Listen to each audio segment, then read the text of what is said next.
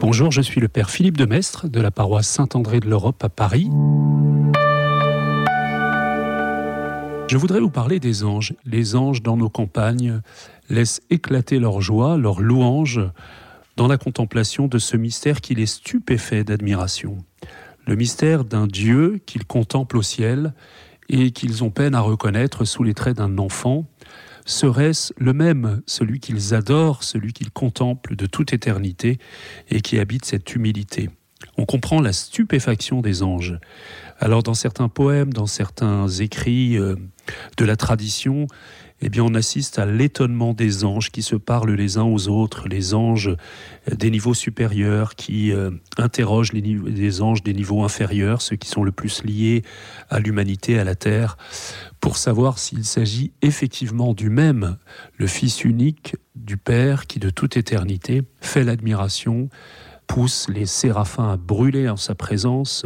Pensez au chapitre 6 du livre d'Isaïe, où quelque chose nous est donné à contempler de la gloire céleste, où euh, les anges, les séraphins crient Saint, Saint, Saint, et font trembler euh, les montants des portes du ciel qui s'entr'ouvrent. Eh bien, chers amis, je voudrais vous parler quelques instants des anges.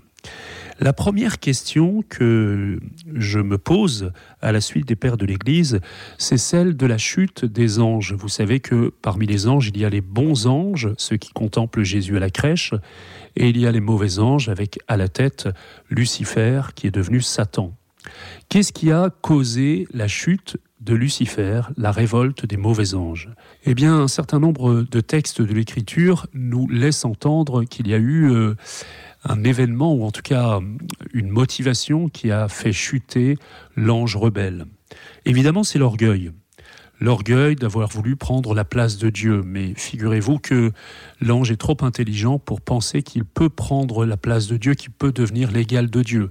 Alors il souhaite devenir éventuellement son rival. Mais ce péché d'orgueil, en réalité, à travers pas mal de passages de l'Écriture, en particulier un passage du livre de la sagesse, nous laisse entendre qu'il y a, en plus de l'orgueil, de la jalousie. Il y aurait une jalousie de l'ange par rapport à qui? Peut-être par rapport à Dieu, mais plus profondément, l'Écriture nous dit qu'il y aurait une jalousie de l'ange par rapport à l'homme, à l'être humain. C'est-à-dire que l'ange, qui est dans l'ordre naturel une créature supérieure à l'homme, il est purement spirituel, il est capable de contempler face à face Dieu, il n'est pas mélangé de matière.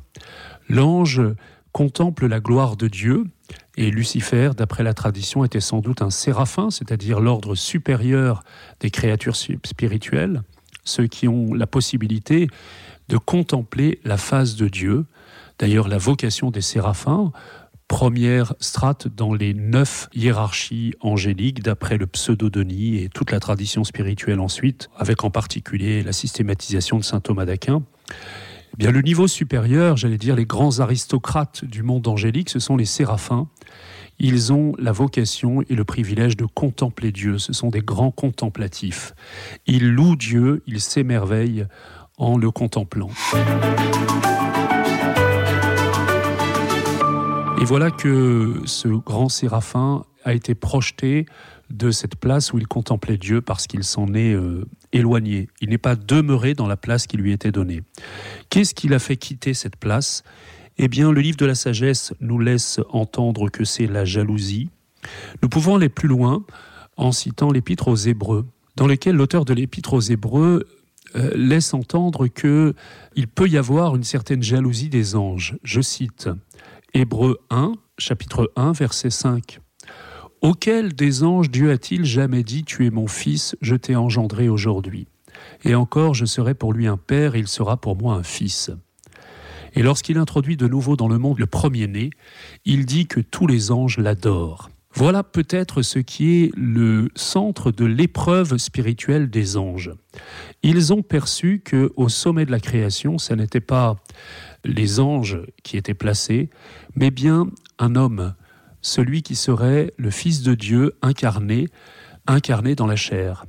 Lorsque Dieu a voulu venir dans le monde, il a choisi de venir parmi les hommes et parmi les plus petits des hommes, puisqu'il est né dans une crèche, et non pas habiter, j'allais dire, ces strates supérieures de la création que sont les anges.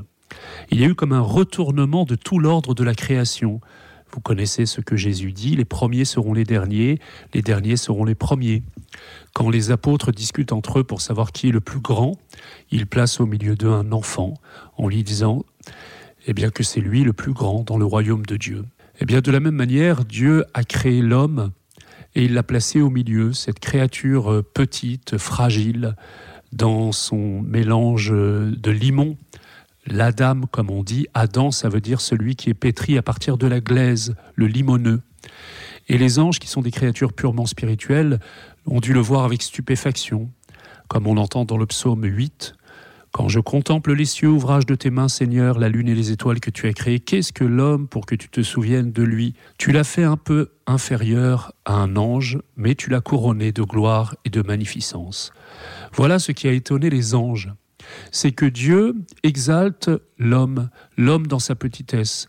C'est que Dieu, dans son incarnation, choisisse d'entrer dans la nature humaine, précisément, et que tous les anges soient convoqués à l'adoration d'un Dieu qui s'est fait homme, d'un Dieu qui se laisse percevoir à travers l'humilité de la chair.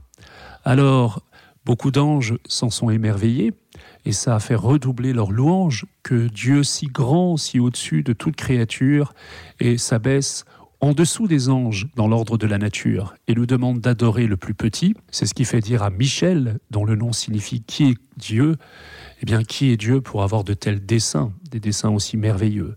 Et alors tous ces anges, à la suite de Michel, se mettent au service du Fils de Dieu dans la chair et à la suite de tous ceux qui sont à l'image de ce Fils de Dieu dans la chair, c'est-à-dire de nous. C'est le mystère de nos anges gardiens. Et il y a le grand snob, le grand aristocrate, celui qui ne veut pas s'abaisser jusque-là, qui ne veut pas abaisser sa grandeur spirituelle à ce niveau-là. Non serviam, je ne servirai pas. C'est le cri de révolte de Lucifer contre le mystère de Noël en réalité, contre le mystère de l'incarnation. Et il n'aura de cesse que de se mettre en travers du Fils de Dieu, comme nous le verrons au moment des tentations au désert, comme nous le verrons pendant tout le cours du ministère de Jésus. C'est une des caractéristiques du mauvais ange, c'est qu'il n'aime pas l'incarnation, il n'aime pas la chair, il n'aime pas l'humilité, il n'aime pas le corps humain dans lequel Dieu a choisi d'habiter. Il n'aime pas le master de la maternité de Marie. Alors ne faisons pas comme lui et laissons-nous guider par les anges de la crèche à la suite de Michel. Adorons, louons ce Dieu si grand qu'il est capable de se faire si petit jusqu'à habiter dans la chair. Merci Père Philippe de Mestre. Je le rappelle, vous êtes le curé de la paroisse Saint-André de l'Europe à Paris.